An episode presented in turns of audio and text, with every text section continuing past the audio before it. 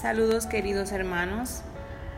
En el día de hoy vamos a estar hablando de un tema muy importante para nosotros los cristianos. Les acompaña su hermana Zuli Crismar y Dayana Hernández. Hoy vamos a hablar sobre el juzgar a los demás.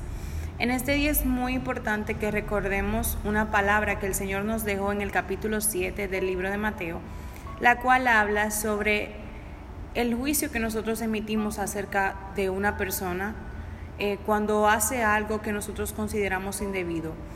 Y este momento debemos de tomarlo para meditar acerca de esas palabras que Jesús nos dijo, acerca de no medir a las personas, no medir sus acciones, porque con la misma vara que medimos lo que el otro ha hecho, nosotros seremos juzgados. Zully, es un tema tan confrontador. Digo esto porque, como dice la palabra, eh, nosotros no tenemos el derecho de juzgar a nadie. Es confrontador porque muchísimas veces yo juzgo a alguien, pero estoy haciendo cosas peores quizás. Y el Señor no nos manda a hacer cosas como estas. El Señor nos manda a que con mucho amor tapemos la falta de nuestros hermanos, que corrijamos sus faltas, claro, con discreción. También considero que muchísimas veces pecamos de murmurar, pecamos de juzgar a los demás sin nosotros tener esa calidad moral de poder hacerlo, porque el Señor no nos dio esa autoridad. Fíjate que Él nos ha dado tanta autoridad sobre muchísimas cosas, sobre lo espiritual. Sin embargo, Él nos dice que no juzguemos. Cuando juzgamos, estamos murmurando. Y la murmuración, la crítica, nos desconecta de nuestra vida espiritual con el Señor. Porque a Él no le gustan las personas chismosas, ni las personas que murmuran. Entonces, considero que nuestro trabajo como cristiano es orar al Señor y pedirle que cuando veamos a un hermano haciendo algo incorrecto, que en lugar de criticarle, cerremos nuestra boca, cerremos nuestros ojos, nuestros oídos y no le demos lugar al enemigo, cerremos esa brecha. Y cuando lo veamos en tal acción, lo que debemos nosotros hacer es amonestarle con amor, con carácter y ser discretos. Porque muchísimas veces para mostrarle a la iglesia, para mostrarle a la congregación de que yo sí soy santa, que yo sí estoy con, eh, consagrada con el Señor, señalamos en público pensando que estamos haciendo bien y nos estamos haciendo un daño delante del Señor y delante de los demás hermanos que están allí. Algo muy importante que tú mencionaste es acerca del público, que siempre recuerdo una maestra que nos decía que se corrige en, privado y se felicita en público. Nosotros no somos quien para sacar las fallas del otro frente a un público, porque eso lo único que deja entender es que nosotros queremos dañar a esa persona, dañar la imagen que ya tiene delante de un grupo de personas y nosotros no somos quien. La vida es un juicio, sin embargo, nosotros no somos jueces. El juez supremo es Dios, la Biblia lo dice en el Salmo 82, lo dijo un salmista. Y algo muy importante que debemos de tener en cuenta es que el testigo que da el testimonio de cada uno de nosotros es el Espíritu Santo. En caso de que alguien haga algo mal, Él es quien debe de delante de los hombres y mujeres de Dios y delante del Dios Altísimo dar testimonio de esa persona y de lo que ha hecho.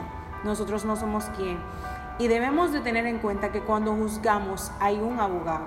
En todo juicio, la parte acusada tiene un abogado. Y en el caso de los cristianos dice la Biblia que nosotros tenemos como abogado a Jesucristo. Y fíjate, Diana, que Jesucristo nunca pierde. En el juicio contra una persona nosotros no tenemos cómo ganar. O sea, tiene, esa persona tiene el mejor abogado. Aún en nuestras fallas, debilidades, no podemos acusar nosotros unos con otros. No podemos tomar eso como una ocasión para dañar a alguien más, porque cuando hablamos de murmuración y de juicio, siempre se toma en cuenta que es para condenar a alguien.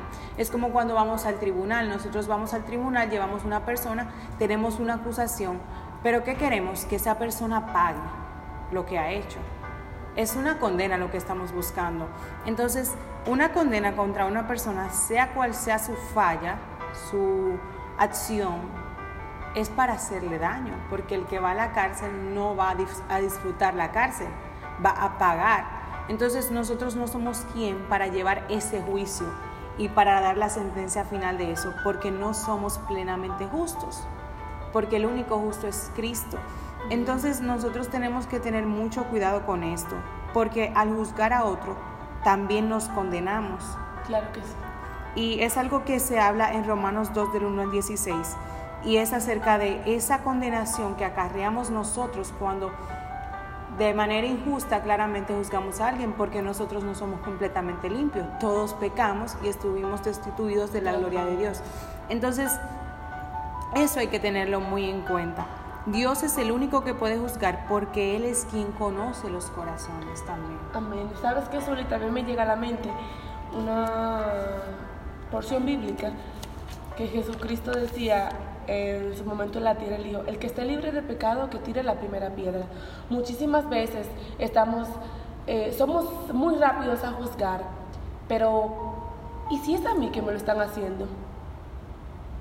Aunque haya prueba, yo no voy a querer ser juzgada. Por eso tenemos que ser muy cuidadosos al momento de hacer eso. Debemos de pensar en, si fuera yo, me gustaría que me lo hicieran. Muchas veces pensamos que sí, pero yo lo vi, yo lo vi, lo estaba haciendo. Y a veces, al pasar el tiempo, nos damos cuenta que no era así. Y, morimos diciendo que sí, que sí, que sí, que era así como yo lo vi. Y después nos damos cuenta que era totalmente erróneo. Por eso es que aunque tengamos las pruebas y digamos que sí, debemos de callar y esperar que sea Dios que pelee por mí o por esa persona. Que Él mismo, como tú dijiste al principio, el Espíritu Santo va a dar el testimonio de esa persona que está juzgando o la que ha de juzgar. Ya para terminar, me gustaría que reflexionáramos en esta última frase que voy a mencionar, y es basada en Santiago 4:12, que dice que el único juez es Dios, ya que Él hizo la ley. Literalmente el versículo no dice eso, pero esa es la enseñanza. Cuando vamos a un tribunal vemos que el juez es una de las personas del poder judicial que tiene conocimiento pleno de toda la ley, porque él va a juzgar y con la mayor autoridad. Entonces, en este caso, Dios fue quien hizo la ley.